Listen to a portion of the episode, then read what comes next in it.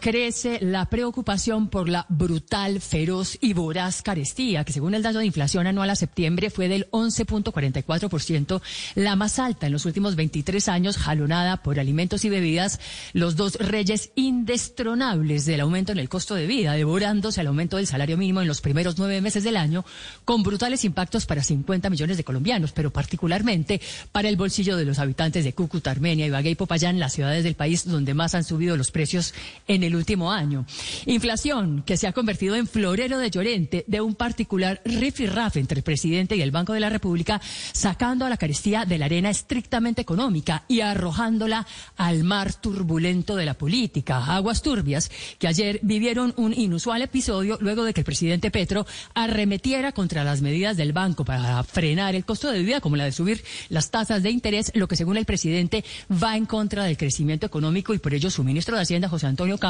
Habría votado en contra del incremento de las mismas, a lo que añadió Petro que la intención real de subir los intereses internos es evitar la salida de capitales por el ascenso de la tasa de interés en los Estados Unidos, por lo que dijo que se podía evitar con un impuesto transitorio de remesas a capitales golondrinas. Arremetida del presidente Petro en contra del Banco de la República, cuya junta directiva no tardó en reaccionar al ataque presidencial y en un hilo en Twitter explicó los motivos que llevaron a la junta de la emisora a aumentar las tasas de interés de intervención en un punto completo en su última reunión de septiembre, elevándola de 9 al 10%. Motivos entre los que están el elevado crecimiento del consumo de los hogares, los incrementos de las tasas de interés externas y la volatilidad de los mercados financieros internacionales. Y aunque Petro dijo que su ministro José Antonio Campo se opuso al aumento de las tasas, el Banco de la República refutó esa afirmación, ya que la decisión de subirlas fue unánime. Es decir, que Ocampo también avaló la medida contrario a lo que dijo el presidente, no obstante, era partidario de un aumento de 50 puntos básicos